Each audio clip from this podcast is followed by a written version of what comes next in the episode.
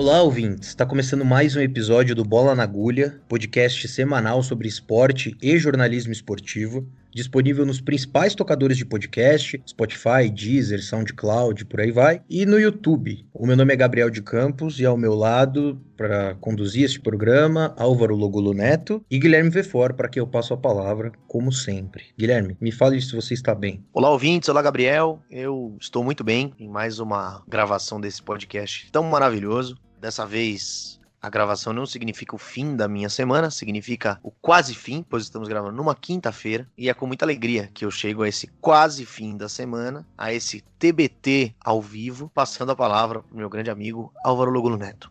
Você está bem, Álvaro? Opa, prazer falar com você, Guilherme. Prazer também estar aí com o Gabriel novamente. E eu tô sentindo que o programa de hoje vai ser maravilhoso, hein? Não sei, me limito a dizer isso. Antes de convidar você que tá ouvindo ao episódio, entrar nas nossas redes sociais, tanto no Facebook, no Twitter ou no Instagram, com a arroba bola na agulha, uma só entre o N e o G, você já sabe. Entra lá, curte os nossos posts, dá uma olhadinha no que a gente tá fazendo. A gente falou bastante sobre assuntos que a gente vai tratar aqui hoje e segue a gente também lá para dar aquela ajuda, né, Gabriel? Exatamente. E se você quer ajudar mais, você também pode contribuir na nossa campanha de financiamento pelo PicPay. PicPay é um aplicativo que você baixa aí no seu gadget. Por lá você tem planos de assinatura que você pode contribuir para o Bola na Agulha. Tem planos de 5 a 100 reais, se você for bilionário. Você vê qual plano se adequa melhor a você, ao seu bolso, às suas condições. E você contribui para o Bola na Agulha continuar existindo, continuar caminhando nessa estrada dos esportes maravilhosa, inclusive. Todo o dinheiro que a gente arrecada lá é 100% revertido para o podcast.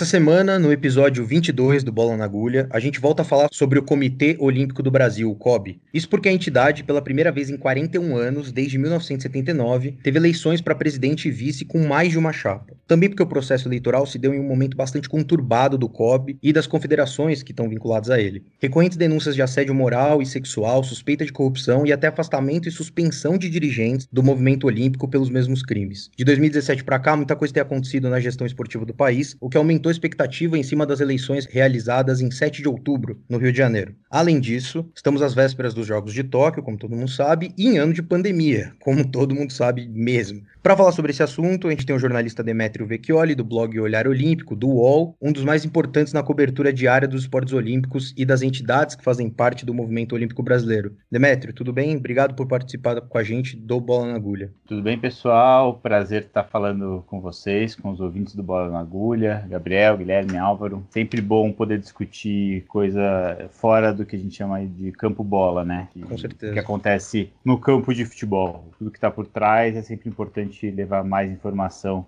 para mais gente. E Demetrio, só para explicar para o ouvinte, justamente por fugir desse campo e bola que, que ele está cansado de escutar, na introdução a gente fala de 2017 para cá. É o ano em que o Arthur Nussmann, histórico dirigente esportivo, renunciou à presidência do COB depois de ter o seu nome envolvido em suspeita de compra de votos na escolha do Rio como sede dos Jogos de 2016, inclusive investigado no âmbito da Lava Jato. Foram 22 anos à frente do COB, além de outros 20 à frente da Confederação de Vôlei. Com a sua renúncia, assumiu então o vice, hoje presidente, inclusive eleito eleito nas eleições que a gente vai falar hoje no programa, Paulo Vanderlei Teixeira. Assumiu com o discurso da nova política. Deu conta de se afastar de Nussmann, seu velho aliado, e tirar do comitê partidários do ex-presidente. Em 2019, convocou a Assembleia Extraordinária para alterar 50 pontos do Estatuto do COB, alguns que interferiam diretamente no processo eleitoral da entidade. Dois dos mais importantes foram o afrouxamento das regras para a formação de chapas, antes precisava da chancela de 10 confederações, agora só de 3, e a garantia a cada membro da comissão de atletas um voto unitário Só para explicar, o Colégio Eleitoral do COB é formado por 35 confederações de esportes olímpicos, 12 integrantes da comissão de atletas, que agora tem um voto para cada integrante, não mais um voto único pelo bloco, e mais os dois representantes do Brasil no Comitê Olímpico Internacional, totalizando 49 votos. Apesar do rompante democrático e anticorrupção de Paulo Vanderlei na reforma estatutária, foi caso pensado. O dirigente dizia ter garantias de voto para sua reeleição e as mudanças no estatuto incorporariam ainda mais seu nome para o pleito, principalmente entre atletas. Mas o processo foi menos confuso confortável do que ele contava, muito pela falta de transparência da gestão de Paulo, como criticam seus opositores, assim como suspeitas de fraude em compras de serviços de TI e serviços médicos, questionados pelo Comitê de Ética da entidade, assunto que o mandatário, claro, desconversa. A chapa de Paulo Vanderlei Teixeira, com Marco Laporta de vice, venceu ainda no primeiro turno, com maioria absoluta dos votos, 26. A chapa do Rafael Westrup, presidente da Confederação de Tênis, com Emanuel Rego, de vice, aquele do vôlei de praia, ficou em segundo, com 20 votos. Em terceiro, com apenas dois votos, a chapa de Hélio Cardoso, com Robson Caetano de vice. Bom, Demetrio, primeira pergunta. Ah, a gente já vai entrar a fundo nos detalhes da chapa vencedora e da chapa do Rafael Westrup, que ficou bem próxima na votação, mas em linhas gerais, depois desse apanhado todo, a gente pode dizer que de fato a velha política foi deixada de lado com a eleição do Paulo Vanderlei? Qual é a perspectiva do COB com a eleição dessa chapa? Eu acho que não, que não dá para deixar a velha política de lado quando são as mesmas pessoas. Fazer, para fazer uma nova política, teria que trocar todos os dirigentes. É, e aí você vai ter que te, colocar dirigente que nunca foi presidente de federação, nunca foi presidente de clube, nunca foi presidente de confederação. Você vai colocar quem? Eu? A gente pegar o Emanuel Rego. Vamos pensar que o Emanuel seja a nova política, um cara que está no movimento como dirigente, como cartola, como empreendedor, como membro do governo, que seja, desde 2018 só. E ele não tem o que apresentar, e por isso mesmo ele não foi, não foi eleito. Ou seja, não vai ter nova política porque as pessoas são, são velhas e elas construíram uma carreira. Esse é o primeiro ponto. O segundo, é, eu acho que eu discordo um pouco do, do que você falou, é de que quando ele muda o estatuto lá de 2017 para 2018, nos primeiros dias é, de gestão dele, ele tenha pensado na reeleição. Eu acho que não, pelo seguinte: alguém te entrega uma casa caindo aos pedaços, você vai ficar nela três anos, você vai reformar ela. Você não vai reformar ela para vender ela, você vai reformar para morar, porque se você não reformar a casa, o teto vai cair na sua cabeça nesses próximos três anos. Depois, se você vende, é um processo natural. A eleição é obrigatória, né? Tipo, é um, é um processo a cada quatro anos você rediscute quem é o presidente do comitê, mas ele reformou porque precisava reformar. Porque se ele não reformasse, ele não governava. Ele não governava por uma falta de reconhecimento da sociedade e porque ele sabia que sem reforma ele não ia ter patrocinador. Ele já não conseguiu patrocinador, conseguiu na verdade pouco, o que significa pouco volume de dinheiro, tendo feito essas reformas, se ele não fizesse, não existiria COB.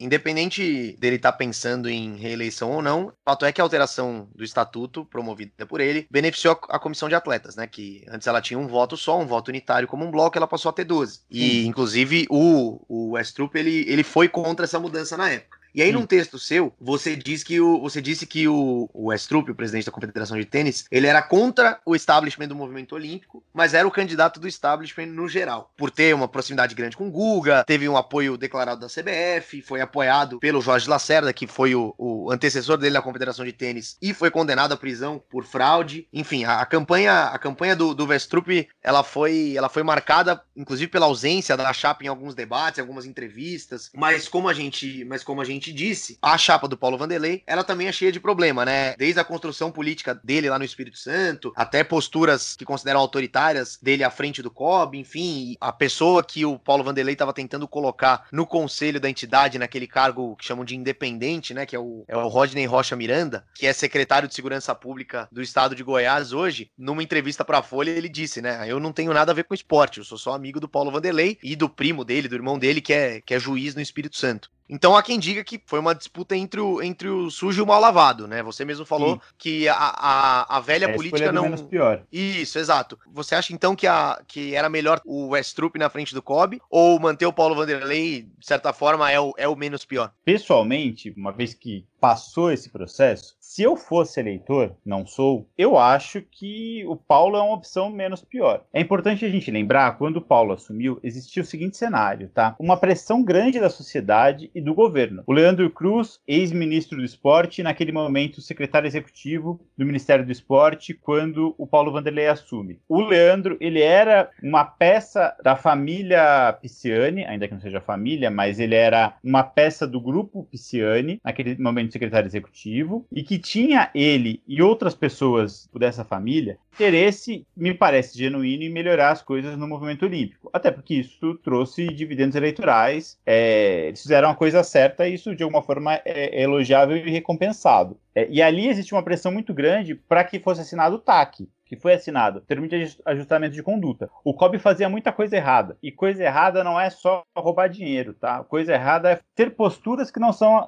ideais de transparência, de compliance, etc. E ali o governo tinha na mão a caneta para assinar um negócio que é o, o, certificado de cumprimento da Lei 18 e 18A da Lei Pelé. E aí ele fala, ó, ou você faz o que eu quero que você faça, ou eu não assino mais esse papel. Sem esse papel, eu não te dou dinheiro. E eu tô respaldado. E aí o COB se viu obrigado a, a melhorar. E entre as obrigações, a exigência para que tivesse 12 atletas. Então, a hora que ele toma, a hora que o Paulo toma a decisão de, de rever o estatuto, de diminuir custos, de ser mais transparente e de aumentar o número de atletas, ele está fazendo isso porque ele precisa eh, dar uma resposta para a sociedade, mas porque ele precisa dar uma resposta para o governo, para quem dá o dinheiro. E ele achou que isso, inclusive essa proximidade com o Leandro, fosse resolver muita coisa. O Leandro controlou muito dinheiro e ajudou, como secretário de esporte do DF, ajudou demais o, o Paulo Vanderlei e o grupo do Paulo Vanderlei. E aí, falando tudo isso, gosto de falar, mas voltando para essa pergunta do, do Rafael Estrup, o Rafael se vende como a nova política, mas está longe de ser. A, a nova política política dele é igualzinho à velha política. Ele só é mais bonito, mais cheiroso, ele só se veste melhor.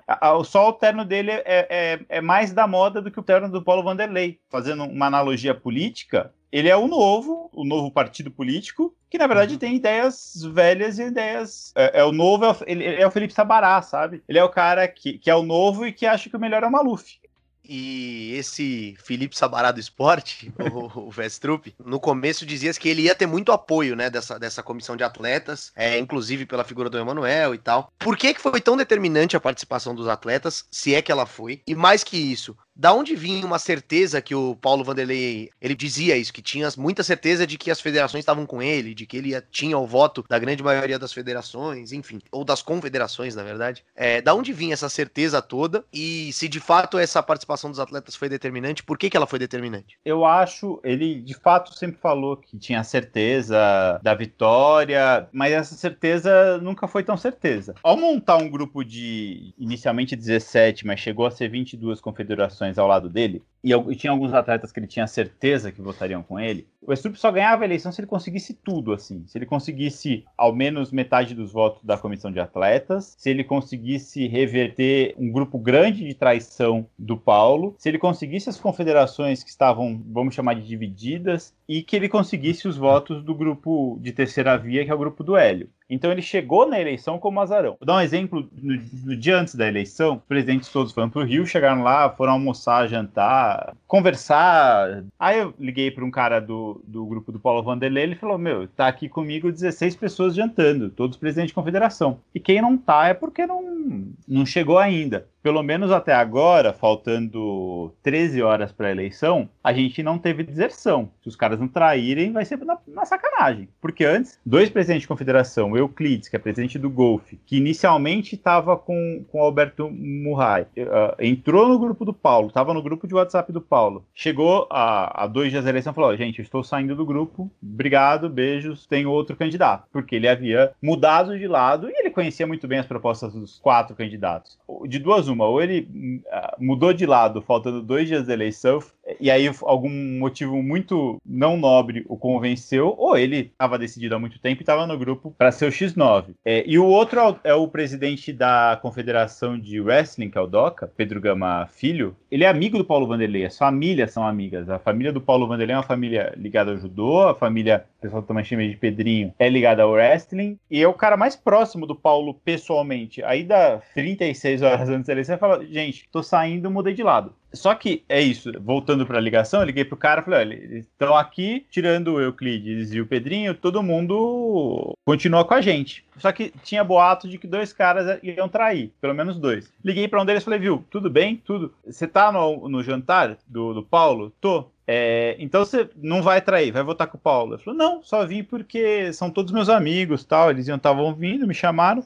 Cara, você tá no grupo dos caras, os caras estão jantando, você tá falando que você não, não, você não tá falando pra mim que você vai votar no Paulo. Eu falo, não, é porque eu não almocei. Aí eu precisava jantar, eles me chamaram pra jantar, eu vim. E o cara é do grupo. É lógico que ele Nossa. traiu o Paulo. O, o outro, que não me disse que ia trair, mas também não disse que ia votar, acho que eu posso falar nesse caso, o, o Vasconcelos, presidente do ciclismo, ele foi candidato a, a, ao conselho de administração, ele teve voto de todas as confederações. Ele teve o voto do grupo do Paulo, ele teve o voto de todo mundo do grupo do Rafael. Como ele fez isso, não é porque ele é um, é um dirigente elogiável, exemplar, assim. Do que depende dele, o ciclismo não classificou ninguém na estrada para a Olimpíada, não classificou ninguém na pista para a Olimpíada, só está classificando no mountain bike porque o, o Avancini se banca. Ele, ele é um péssimo gestor. Por que, que ele conseguiu todos os votos? Cara, a, a gente presume que ele jogou, ele fez jogo duplo. Em quem ele votou, pelo resultado, eu apostaria aqui no, aqui no Rafael. Então virou isso, tipo, uma eleição de traições tendo o Paulo mais confederações, ele só podia sofrer mais traições, entendeu? Não tinha, não tinha como o Rafael sofrer tra tantas traições, porque o Rafael tinha oficialmente cinco com ele. E assim, lembra o seguinte: a gente está falando de um orçamento de 300 milhões de reais. Para ser dividido entre. São 49 eleitores, 35 confederações, entre 35 pessoas. Se você tem 17 eleitores com você, você promete dividir 300 milhões por ano entre 17 confederações e 17 pessoas. Cara, quero seu voto. Puta, não, te dou um milhão a mais. Não, te dou 2 milhões a mais. Não faz diferença nenhuma. Te dou 3 milhões a mais, 1% do orçamento. Não faz diferença. E, e, e, e é, é, muito fácil esse comprar voto. Eu não estou nem falando de suborno, de dinheiro do bolso do, do da confederação. Estou falando de dinheiro para a confederação gerir mesmo. Que é uma decisão que o COB tem. É, agora a gente entrando um pouquinho mais nas questões dos planos que essa nova gestão tem para o esporte olímpico brasileiro daqui para frente, um assunto que é sempre recorrente quando se fala nessa questão é da captação de verba do Comitê Olímpico do Brasil, né? Como o COB fatura. E antes das eleições, o Paulo Vanderlei tocou em dois pontos. Primeiro, que ele acredita bastante na possibilidade de captar recursos por patrocinadores privados, que segundo ele é algo que o COB já faz, e ele até exaltou isso, que já tenta fazer pelo menos desde 2018. A estratégia dele é trabalhar a imagem do COB para tentar buscar esses parceiros, né? Uhum. Outro ponto que ele destaca sobre o dinheiro proveniente das loterias, que ele gostaria muito de sentar com todas as confederações e discutir esse repasse. E aí a gente falou um pouco sobre isso no comecinho do nosso podcast, lá no episódio 3, e e para quem não se lembra, ou para quem não ouviu, o dinheiro das loterias é a principal fonte de recursos do Comitê Olímpico do Brasil, né? Ela é proveniente da Lei Agnello Piva, que é uma lei que, que tem desde 2001, e destina parte da arrecadação bruta das loterias federais para o Comitê Olímpico do Brasil e o Comitê Paralímpico do Brasil. Era uma fatia de 2%, né? E que depois em 2015 até houve um aumento dessa fatia, enfim. É, é a principal fonte de recurso é essa. E é algo que o Vestrup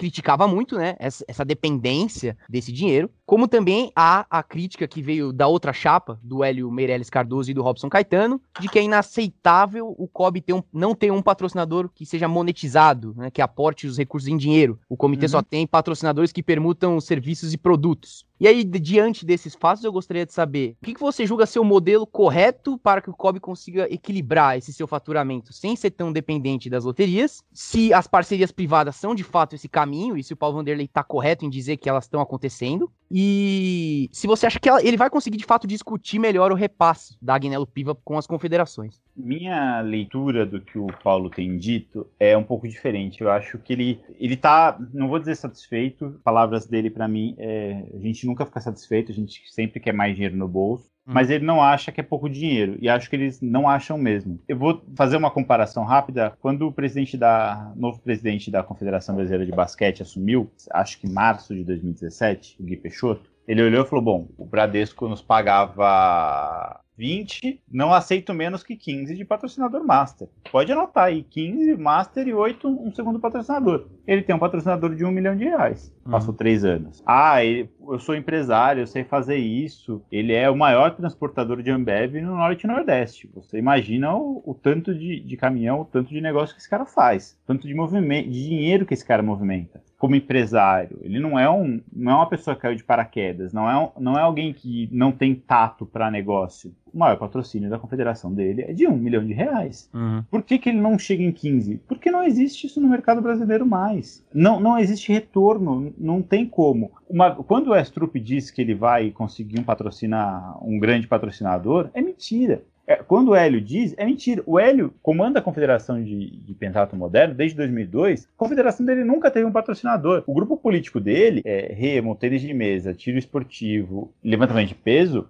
só duas confederações, levantamento de peso e remo, tiveram patrocínio da Petrobras, porque a Petrobras, em algum momento, ela falou: Meu, eu quero botar dinheiro na, eh, em algumas confederações e fez o Unidunité, escolheu algumas e, e, essas duas entraram. Mas também era porque era um movimento do governo oferecer dinheiro. Isso em 2006, 2007, mas foi até 2013, se eu não estou enganado. O governo Lula e Dilma quis colocar dinheiro no esporte. Não é porque eles tinham uma boa imagem. É, então, se fosse fácil, as confederações tinham dinheiro. Eu fiz matéria outro dia a Confederação de Judô, que é uma confederação bem gerida, com boa imagem perante o público, ela teve queda de 73, 83% da receita de, de patrocínio. A gente está falando de uma confederação bem sucedida. A gente pega uma confederação bem gerida, você olha lá, o rugby tem, tem Heineken, tem a Acro, tem Bradesco, tem Correios. Fala, nossa, esses caras estão ganhando dinheiro. Eles só fecharam o balanço de 2018 porque eles pegaram 2 milhões emprestado com mecenas. Emprestado é doado, na verdade é doado, né? Tipo, emprestado a a, fundo perdido, uhum. não existe esse dinheiro no movimento olímpico. Então, a, o COB, de 300 milhões que ele recebe, ele tem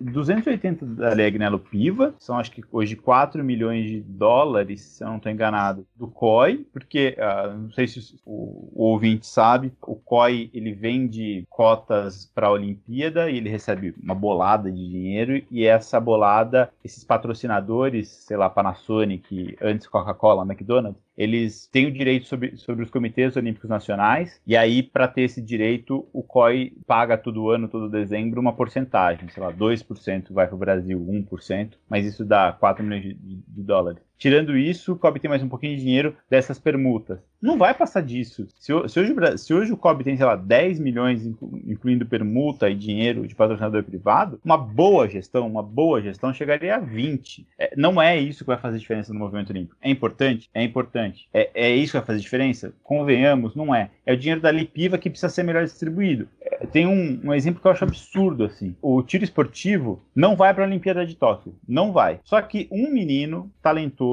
Leonardo Lousada, ganhou uma medalha de ouro no Campeonato Mundial Júnior. Por causa dessa medalha de ouro e por causa da medalha de 2016 do Felipe Vu, que foi também um ponto fora da curva completamente, o tiro esportivo tem mais dinheiro, ganha mais dinheiro que a natação, o polo aquático, o nado sincronizado junto. A divisão é mal feita. E aí, por isso, o dinheiro não é bem usado. E agora com essa questão, Demetrio, de que as confederações vão poder utilizar o dinheiro das loterias para pagar também suas dívidas com a União, né? Isso foi uma notícia até que você deu há cerca de uma semana atrás, né? É, de que maneira que isso vai impactar ainda mais? Porque poderia virar uma bola de neve, né? Como você mesmo diz. Eles não recebem os dinheiros porque eles estão em dívida. E aí isso vai crescendo, crescendo, crescendo. Agora, pelo menos 20% eles vão poder, as, as confederações vão poder utilizar para pagar suas dívidas. Né?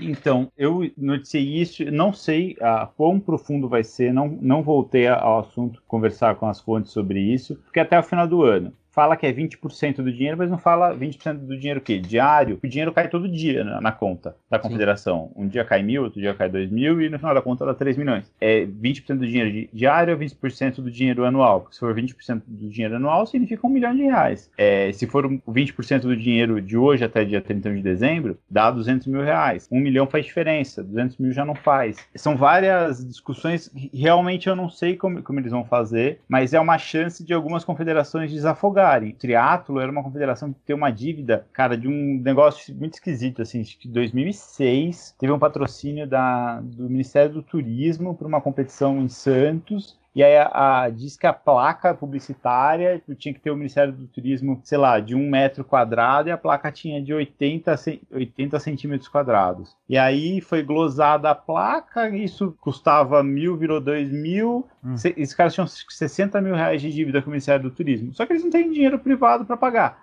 E aí viram uma bola de neve. Agora eles vão conseguir pagar. A dívida da vela, que é 200 milhões, já é outro problema impagável que soluciona de outra forma. Mas não, não sei exatamente quanto quantas vão de fato usar esse dinheiro para resolver a vida, sabe? Nessa última pergunta do Álvaro, você falou um pouquinho do financiamento da, das confederações e de como ele se dá e tal, e eu queria fazer uma pergunta sobre o financiamento dos atletas. Dos programas de auxílio do governo, enfim, como o Bolsa Pódio, que explicando em linhas gerais para o ouvinte, ele é concedido aos atletas que estão entre os 20 melhores do mundo na sua modalidade, durante um período ali, que é o período que o edital do Bolsa Pódio determina, e o Bolsa Atleta, que é concedido a, aos atletas que ocuparam os três primeiros lugares de eventos esportivos nacionais ou internacionais no, no ano anterior ao edital, então na temporada. E esses dois programas, é, aqui eu, e aqui eu estou usando informações tiradas diretamente do blog do nosso convidado Demetrio Vecchioli, eles estão ameaçados, né, desde 2017, quando o governo Michel Temer cortou 87% dos investimentos para o esporte no ano seguinte. É, e aí, a partir de então, criou, criou-se um, um gargalo, um funil financeiro, e hoje a gente tem um cenário que, no caso do Bolsa Atleta, por exemplo, a União ela destina 70 milhões de reais para um programa que custa 140. E mais do que isso, né, no, no meio desse ano aí, o governo anunciou que ele não ia pagar o Bolsa Atleta de 2020,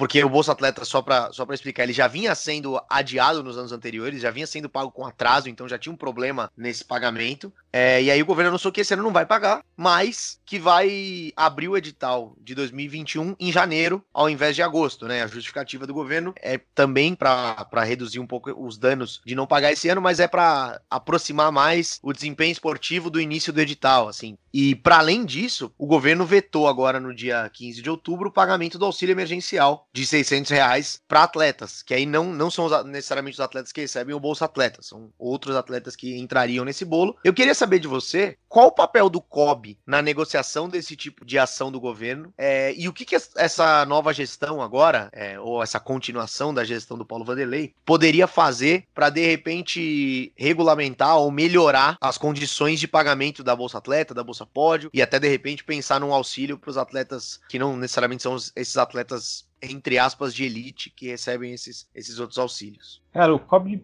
participa muito pouco. A gestão na verdade, essa foi uma discussão importante, assim, do, dentro da, da eleição, é, disso que a gente estava falando, do Vestrup ser o candidato, do establishment, de, de posar ao lado do secretário de esporte, de querer se mostrar como o cara que tem, tem influência em Brasília, é, porque de fato é uma coisa que o Paulo Vanderlei não fez. É um cara rude, grosseirão, assim, estúpido, diria, como com personalidade, tá? Não estou avaliando ele como gestor, mas que não, não é de fácil trato. E não sei se por causa disso, se porque uma, uma pessoa mais introvertida, ele não fez que o Kobe tivesse influência. Tem um cara que não sei se vocês já ouviram falar, chama Arialdo Boscolo. Ele não é o presidente do Comitê Brasileiro de Clubes, mas ele é quem manda desde sempre. Esse cara está todo dia em Brasília. Ele conhece todos os deputados, todos os senadores, todos os funcionários do, do, do, Ministério, todos os funcionários da Secretaria. E por causa disso, ele consegue tudo o que ele quer em Brasília. E o COB não quer e não faz isso. E isso é um problema quando afeta toda a base, porque o que o, que o COB se preocupa? Qual é a ideia de ficar fora, de ficar fora dessa discussão? A mim me interessa, a mim, COB, me interessa que o Brasil tenha uma boa representação nos Jogos Olímpicos e nos Jogos Paralímpicos e nos Jogos Pan-Americanos, perdão. Depende disso do governo? Não. O que, que, eu, o que, que vai me dar dor de cabeça? Putz, se eu, se eu precisar tirar um cavalo do Brasil e levar para Tóquio e for me dar dor de cabeça, eu vou discutir com o governo. A, a Bolsa Atleta para o garoto de 18 anos muda a minha vida? Não. A mudança na Bolsa Auxílio da Lei de Incentivo ao Esporte altera a minha vida? Não. Se não altera, o COB não se mete. E nisso ele acaba não tendo influência nas decisões do esporte ele tentou influenciar na escolha do, do, do que seria o próximo ministro, o próximo secretário, no começo do governo. É, não conseguiu. Entraram os militares, foi uma derrota do COB, e ali, ali eles uh, se afastaram do, do movimento. Uh, já usei esse exemplo em outras conversas, mas, tipo, aqui em São Paulo, o Babi Barioni tá fechado, né? O Babi Barioni, complexo esportivo uh, que foi reformado para a Olimpíada, começou a ele fechou em 2014, devia ficar pronto em 2016, e nem a primeira fase está terminada ainda, no Parque da Água Branca. É, devia ser interesse do COB pressionar o governo para que isso fique pronto, porque assim, é, eu, como usuário do, par, do, do, do, complexo, eu quero que fique pronto. Ah, vocês, se um de vocês morar perto, se você quer que fique pronto, um nadador, só que a gente não tem a força de chegar no governador, que tem o presidente do Comitê Olímpico do Brasil, para chegar e falar: cara, você precisa entregar esse negócio. Olha só, você tem um, um, um complexo aquático ali, dá para fazer o Campeonato Brasileiro de, de, piscina de 25 metros. Vamos fazer aqui? Ou, cara, você tem um Palácio do Judô, tá, tá indisponível do Ibirapuera. Ou, se a gente pegar o exemplo do Ibirapuera, que tá para ser Pelo contrário, não tombado e privatizado. Uhum. Devia ser interesse do COB, se o COB liderar o movimento, falar, cara, você não pode destruir a minha pista de atletismo. Você não pode destruir o, o segundo principal complexo aquático de piscina de tanque, de tanque, tanque de saltos e piscina olímpica do país. Desculpa, velho, você não pode e pressionar o governo e ser o líder desse movimento. Mas pro Kobe não faz diferença. Ele não precisa daqui, ele pode treinar no Maria Lenk se destruir tendo uma piscina. Ele coloca os 10 nadadores da seleção para treinar e tá tudo bem. Então, a, a, ele não usa essa força política para fazer um bem para a coletividade do esporte. Ele não é o líder desse movimento esportivo. E eu acho que isso é um grande problema entre tantos outros problemas né, que, que existem acerca do tema. E um, uma questão que ganhou grande repercussão foram medidas de inclusão e diversidade de gênero, sexual, raça, e medidas que a, o COB teria que tomar em relação a isso. E muito em função de vários casos que têm aparecido nos últimos anos, é presidente da Confederação Brasileira de Handball. Inclusive, a Confederação Brasileira de Handball anda muito bem das pernas, né? Suspenso por assédio moral e sexual. Tem o caso de racismo envolvendo o ginasta Ângelo Assunção. Uh, abuso sexual do técnico da ginástica artística, o Fernando Lopes, acusado por várias atletas e ex-atletas. E a chapa do Paulo Vanderlei bateu no peito, dizendo que uma série dessas medidas foram criadas desde que ele assumiu a presidência em 17 e que seriam continuadas na próxima gestão. É, ele, ele fala do Programa Mulher no Esporte Olímpico, uh, curso de prevenção e enfrentamento do racismo. No fim das contas, Demétrio, quanto dá para ficar esperançoso com essas medidas para que o esporte brasileiro lide a fundo com essas questões de preconceito, assédio? Eu acho que está melhorando, é, mas está longe do ideal. É, acho que o exemplo do handball, super atual, a gente está gravando aqui hoje, posso falar que dia que é? Dia 22 de outubro. pode, pode. Aqui é, vai ao ar. Aqui é um hoje... podcast da transparência aqui. o, o, hoje o presidente da Confederação de Handball, Ricardinho, é um cara condenado por assédio sexual pelo Conselho de Ética do COB. E aí, é assim, o Conselho de Ética vai lá, pune e fala, ó, esse cara não participa do movimento olímpico. Ele foi. Ele cometeu assédio, inclusive, num, numa, delega, numa missão do COB. Ele pode comandar, comandar a confederação, só que então a confederação não, não vai ser filiada ao COB. É, é, essa a regra. E aí a justiça diz que não, diz que ele comanda a confederação, beleza, ele pode assumir, o handball pode dar a ele autoridade, só que foram criadas as regras para que esses casos, esses casos sejam punidos. Precisa haver punição. E a punição precisa ser exemplar. O COB hoje está discutindo se leva a seleção de handball dia 30 para treinar em Portugal. Eu acho que não tem que levar. Ah, mas vai prejudicar os atletas. Sim, é o certo. Quem contratou o técnico, quem mudou o técnico da seleção no dia que assumiu porque quer mudar o técnico da seleção e quer ser. É o cara que não tem legitimidade para estar no cargo. Se ele não tem legitimidade para estar no cargo, o, o, técnico da seleção, por melhor que seja, não tem legitimidade para estar no cargo. O sistema está falho, o sistema do handball não pode funcionar. E só vai, só, as coisas só vão mudar quando a, a, o COB fala assim, cara, cê, eu não vou te dar dinheiro. Quando você for presidente, o handball não tem dinheiro. Os funcionários não recebem, a confederação vai ficar com dívida porque não vai pagar imposto, a seleção não vai jogar, e se você continuar assim, você não vai nem pro, pro, pro pré-olímpico. E o handball uhum. fica fora da Olimpíada. Velho, é, a nossa prioridade é combater o assédio sexual. Não vai. Precisa ser assim. E eu acho que esse é um caso que, que internamente dentro do movimento olímpico está sendo ah, um divisor de águas, assim, porque para o Paulo Vanderlei é muito fácil aceitar também. a, a, justiça deu a decisão, eu acato e beleza. Cara, não, a gente vai até o fim porque a gente acredita nisso. E aí ah, o COB vai ter que aprender a lidar com cada vez mais atletas reclamando e cada vez mais esses casos expostos. E vai ter que dar respostas rápidas para a sociedade. Os casos de racismo vão continuar. O do Ângelo não foi o último. O racismo uhum. não acabou e não vai acabar mês que vem. Uhum. E cada vez mais esses casos de racismo vão ser expostos. É, então ele vai precisar saber lidar e vai precisar ter uma, uma posição firme que vai, que vai valer para aliados e para não aliados. É, ele vai, Inclusive vai... nas Uh, desculpa te interromper, nas entrevistas em que ele deu falando sobre esse assunto, porque, claro, foi um assunto muito perguntado por esses acontecimentos recentes, ele fala muito nessa questão de inclusão. Não, a gente vai criar um programa para colocar mais mulheres no conselho, a gente vai criar um programa para isso, para compreensão do que é e como combater o racismo, mas talvez medidas punitivas para os casos que já estão vigentes seja completamente deficitário, né? Como você está dizendo. Isso, isso é, um, é o, o, Conselho de Ética, ele é independente, assim, cabe ao COB executar as punições, uhum. as execuções do Conselho de Ética, que estão começando agora. Mas eu tenho um caso legal, foi da, da natação. Quando foi convocado para a Missão Europa, saiu a convocação da natação, eu falei, cara, isso aqui é errado, ele só prioriza o topo da pirâmide, e aí você não forma atleta, você... Se você só olha para cima, não vai crescer. Isso prejudica quem está quem está embaixo, que é hoje, principalmente as mulheres. Eu fiz essa crítica e ficou, ficou, por isso mesmo. Um, hum. um, dia seguinte, a Poliana fez essa crítica. Falou: olha, 22 pessoas, 20 são homens. Gerou um burburinho assim, tipo. Ela publicou no Instagram em duas horas. Todas as nadadoras do Brasil tinham compartilhado aquela mensagem. Todas estavam incomodadas. Pô, tô vendo os caras lá e eu, só porque eu não tenho índice olímpico, eu não tenho a chance de treinar, vou ter que ficar em casa. E hora que uma, que é uma, uma atleta aposentada, reclamou, todas se sentiram empoderadas para reclamar.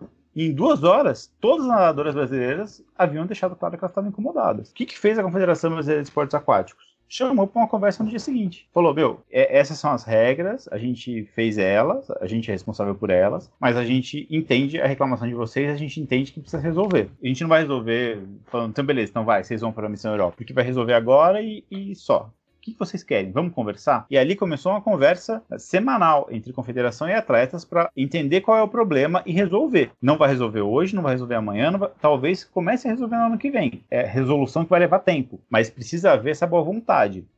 É, me parece que o COB tem alguma boa vontade hoje. Equivalente a essa que, que do exemplo do, do esporte aquático? Acho que não. Hum. Mas vai precisar fazer isso.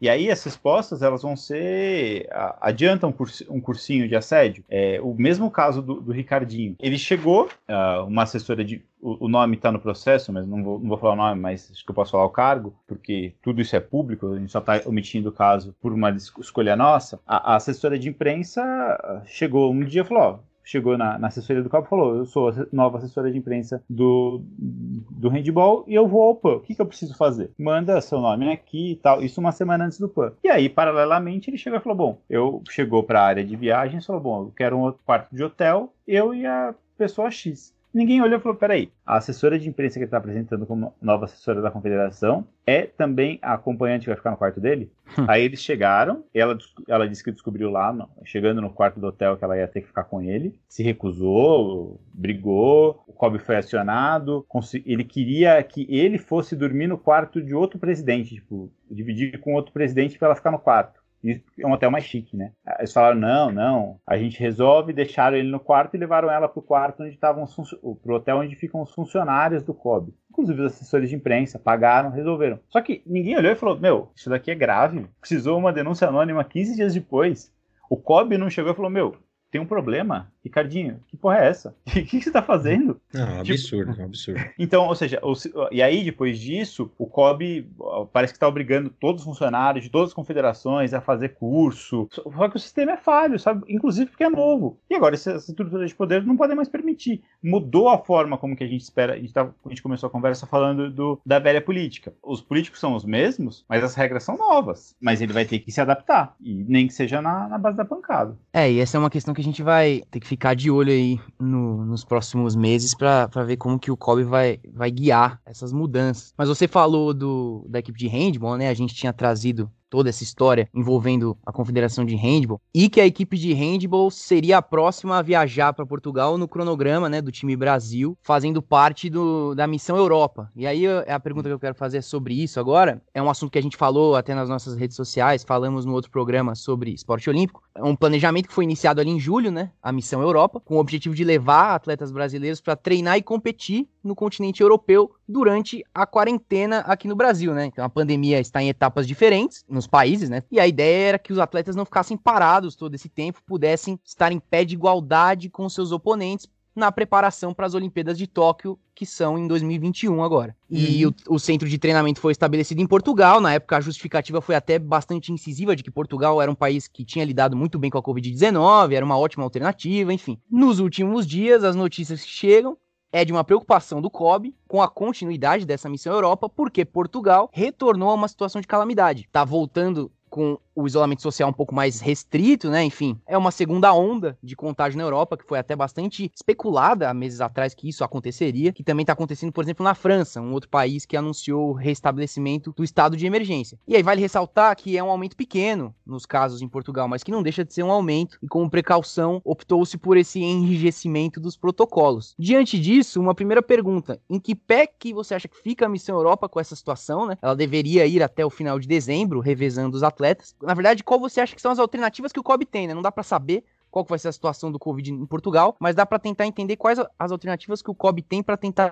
driblar, digamos, essa questão e como você enxerga esses três, quatro meses de Missão Europa. Vem tendo um resultado satisfatório? Eu sempre disse que, pessoalmente, eu sou contra. Não que, que eu influencie alguma coisa, não sou deputado criticando o governo, mas sejamos muito claros, a Missão Europa só existiu porque a gente está em ano eleitoral, né? A Missão Europa só existiu por causa disso. Eu acho que falta o COB, não acho a ideia de uma base na Europa ruim, acho acho inclusive boa. Acho que a, a Missão Europa dá essa lição de que é bom ter uma base, um lugar confiável para atletas brasileiros que estão competindo na Europa, e isso é um negócio contínuo. Mas a Missão Europa não precisava ter acontecido. A gente.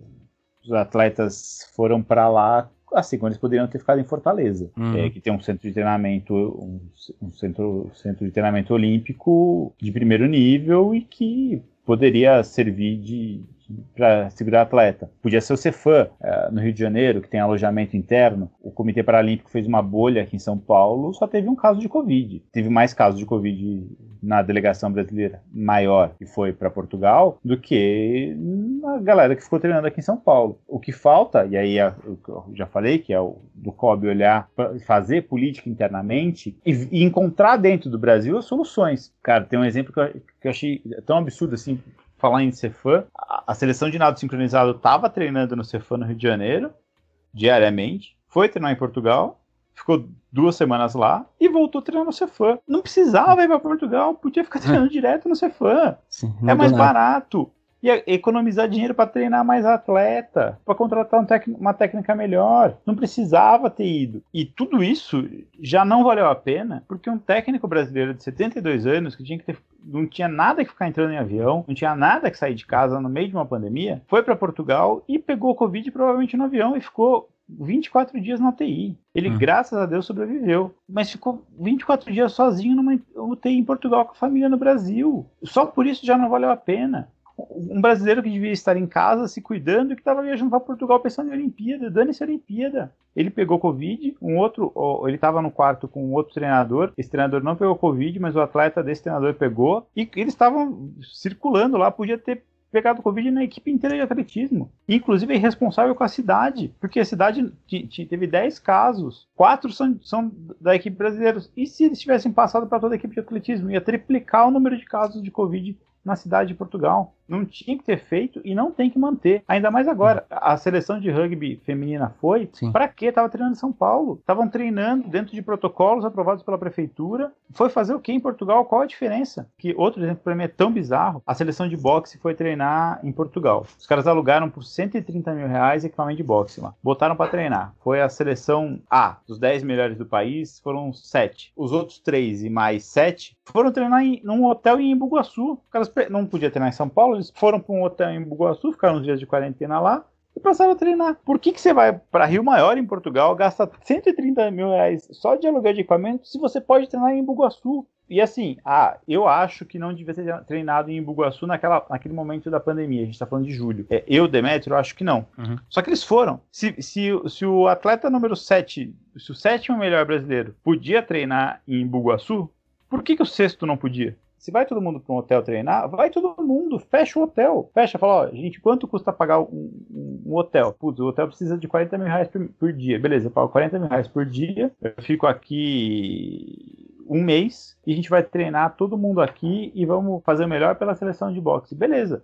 Precisa ir para Portugal? Só uma grande correção. Foi em Budazar, não foi em Bugaçu. E é uma impressão mesmo que, que passa mas para as pessoas que não acompanham diariamente o COB e o movimento olímpico brasileiro, pode passar despercebido, mas é, parece bem evidente mesmo que é uma medida em, em grande parte eleitoral. É porque a nossa e... imprensa está tá afim de contar o que o COB quer contar, né? Isso é outro ponto, legal, é. Ô Demetrio, a, gente... a nossa imprensa quer saber quem é o técnico do Palmeiras, e eles têm 40 programas ao vivo só para falar sobre isso, entendeu? Não, e assim, é muito, é muito... Se você confronta, então, se eu, se eu chego e falo, ó, Paulo, eu acho que o Paulo Vanderlei está fazendo um absurdo uh, de levar atleta para. Tem, tem, esse problema ainda. Eles levaram vários ex-atletas com direito a voto para dar palestra em Portugal.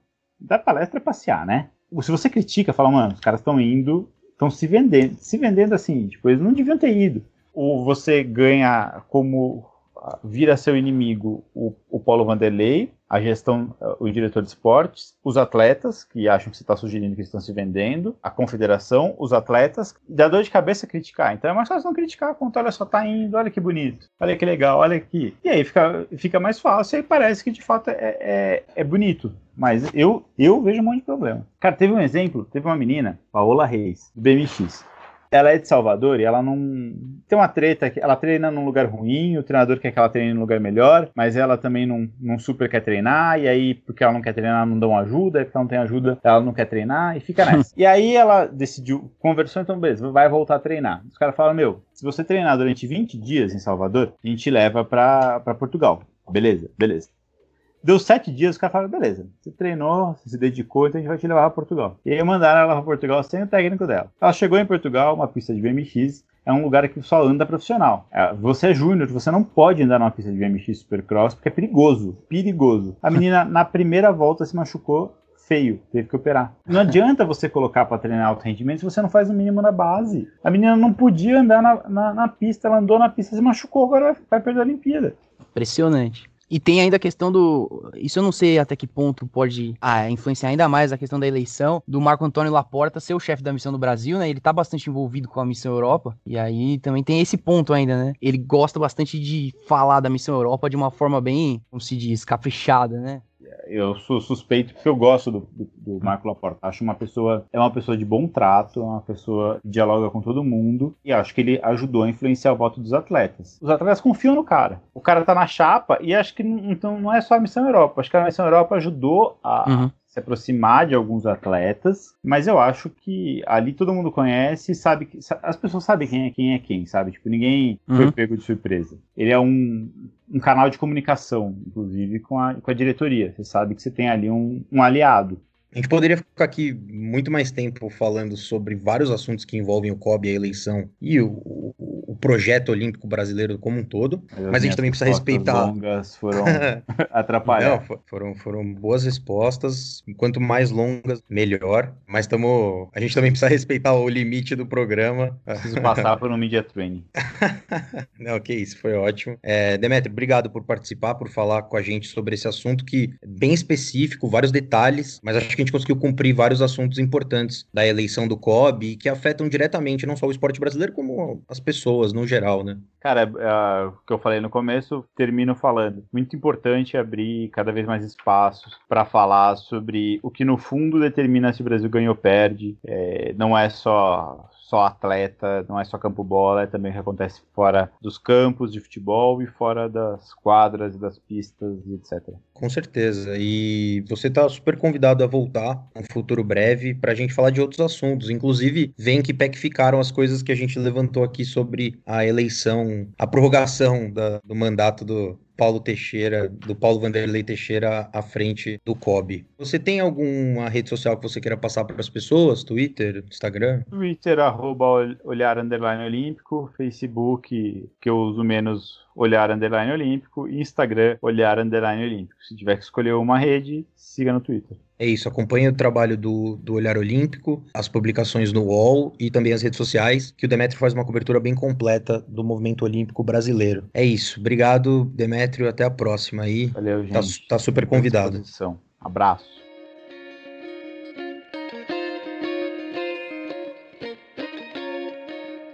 Bom, e só antes da gente encerrar o programa, programa denso, com muita informação sobre o movimento olímpico brasileiro, que não anda tão bem das pernas. A gente faz sempre aquele monitoramento das redes sociais, tentar entender o que, que as pessoas falaram ao longo da semana, que assuntos ficarem em alta, principalmente no Twitter, relacionado a esporte e que vale a pena de ser falado aqui. E essa semana acabou sendo uma semana um pouco mais morna em relação aos assuntos que dominaram as redes, e diante disso não tinha como a gente não falar do principal assunto no começo da semana e que dominou as redes, inclusive com uma interação muito gostosa entre jornalistas, entre profissionais da comunicação e da imprensa brasileira, e tudo isso proporcionado por esse grande nome da televisão mundial, que é o craque Neto que voltou a trabalhar depois de contrair a Covid-19, mas que voltou super bem, voltou ativo e voltou já botando a boca no trombone, o Guilherme. Chegou falando de todo mundo, defendendo os jornalistas que tiveram seus números vazados, sendo um grande pendão da democracia e da moralidade do país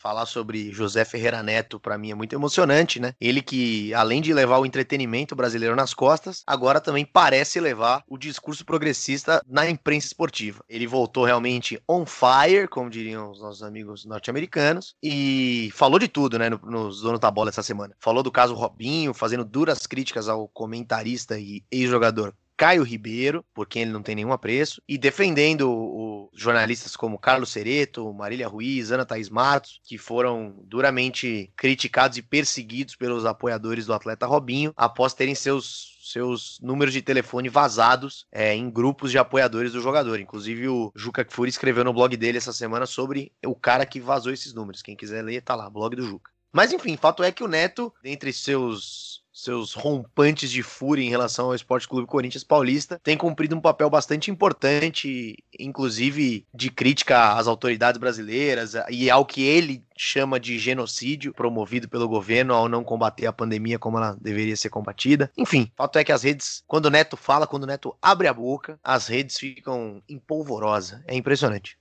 É, foi realmente um. Ficou assim, o pessoal ficou aloprado, ficou todo mundo louco com a volta do Neto. Começaram a compartilhar vários trechos do, do programa em que ele defendia o pessoal e quem era defendido repercutia. Então foi crescendo assim de uma forma absurdamente rápida. Como vocês falaram, né? Ele, ele tá assumindo aí essa, essa nova, esse novo posto depois de, de ser contaminado pela Covid, de ser, não ser só mais um entertainer, ele também quer pregar aí uma palavra um pouco mais séria de vez em quando, não sei. E, e esse caso do, do Caio Ribeiro aí também teve uma, uma repercussão, né? Ele depois no, no Bem Amigos falou que não sabia dos áudios vazados do Robinho, então quando ele teceu aquele comentário de que todos tem que ter o benefício da dúvida, ele não estava sabendo. Acho, acho curioso, né? É, a matéria foi feita pelo veículo que ele trabalha e ele não sabia dos áudios que saíram aquele dia, por isso que ele teceu esse comentário. Depois ele tentou se retratar numa situação constrangedora no Bem Amigos, o Casagrande nem olhou na cara dele. Ficou aí essa, essa situação boa. O Kleber Machado também estava claramente incomodado. Não sei o que os meus colegas acharam disso aí, mas essa briga do Caio com o Casagrande também tá comum nas redes sociais, né? De, de se falar nisso. É, essa briga nem é uma briga, na verdade, porque o Casagrande sempre acaba deixando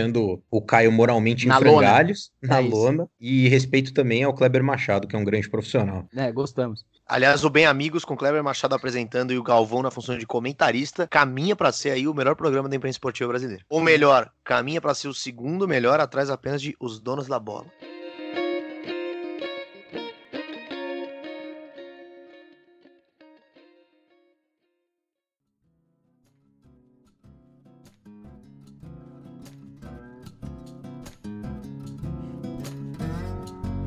Vamos encerrando então o 22 episódio do Bola na Agulha. Sem mais delongas, eu só agradeço a presença dos meus grandes colegas Álvaro Lugulo Neto e Guilherme Vefor, para quem eu passo a palavra, se despedir da audiência. Bom, me despeço da audiência depois de mais um programa de muito conteúdo qualificado com a presença do Demetrio Vecchioli e de muito conteúdo qualificado com a presença de Crack Neto. Fico muito feliz de estar aqui e de passar a palavra mais uma vez pro meu grande amigo Álvaro Logulo Neto, o rei da voz. É isso, Guilherme. Me limito hoje a dizer duas palavras. Forte abraço para você e para o Gabriel De Campos. De Campos, Gabriel De Campos, tem esse belíssimo sobrenome. Você também tem, Guilherme Vefor, nesse programa maravilhoso. É tudo lindo, não é, Gabriel? Você não tá feliz também? Sim, eu tô bastante feliz. É uma felicidade bastante contagiante que me Sim. invade quando eu lembro desse evento.